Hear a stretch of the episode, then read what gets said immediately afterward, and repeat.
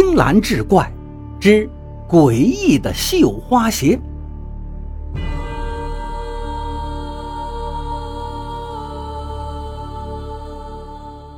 话说上世纪八十年代末，也记不得到底是哪一年了。这村里啊，忽然来了一群外乡人，开始每天走街串巷，吆喝着收古董。后来，他们逐渐摸清了赶集的日子。就在集市上租了个小房子，定时定点的等着人们拿东西找上门。村里的人见识少，除了金银珠宝之外，也不懂什么是古董，只知道年份越久的东西越值钱。家里拮据的纷纷翻箱倒柜，拿着自己也不知道是什么年代的东西，给这外乡人鉴定开价。村口的老李家翻出了一口四方鼎，不过巴掌大小，却卖了五千块钱。这件事轰动了整个村子，让所有人趋之若鹜，纷纷绞尽脑汁的想像老李一样能发点横财。可是家里的古董毕竟是有限的，上了年份的就更少了。这时，有些人就打起了古墓的主意。一时间，盗墓猖獗成风。村委有个懒汉，不过三十来岁，少年时候偷鸡摔断了一条腿，因为没钱医治，落下了病根走路就是一瘸一拐的了。于是人们给他取了一个“石瘸子”的绰号。这石瘸子从家里搜出了二十多个银元，清一色的光绪元宝。足有鸡蛋大小，收古董的外乡人给出两块钱一个银元的价，石瘸子觉得合了他的意，最后拿着四十八块钱，在去酒馆的一路上笑得嘴都合不拢了。这些银元呢，是石瘸子他老爹的。石瘸子的老爹参加过抗战，九死一生，也是从死人堆里爬了出来，晚年被病痛折磨得要死不活。却不知道为何也没把这些银元拿出来。若不是石瘸子翻弄，也发现不了藏在他爹床板里的这些银元。石瘸子觉得这钱来得轻快，尝到了甜头，他思来想去，最后打起了坟墓的主意，生怕别人先他一步。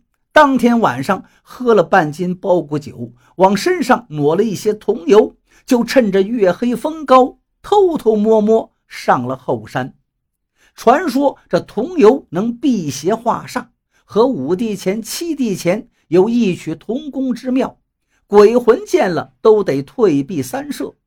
石瘸子家拿不出五帝钱来，只能东拼西凑的去集市弄了一点桐油傍身。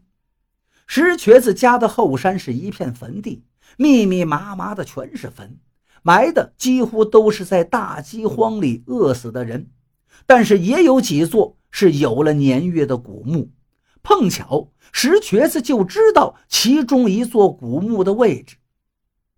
石瘸子却不知这古墓的来历，开棺时着实费了九牛二虎之力。那墓扒开泥土之后，他发现不仅仅是用条石垒起。棺材的四周竟然还用石灰、糯米浇筑，密封的是严丝合缝。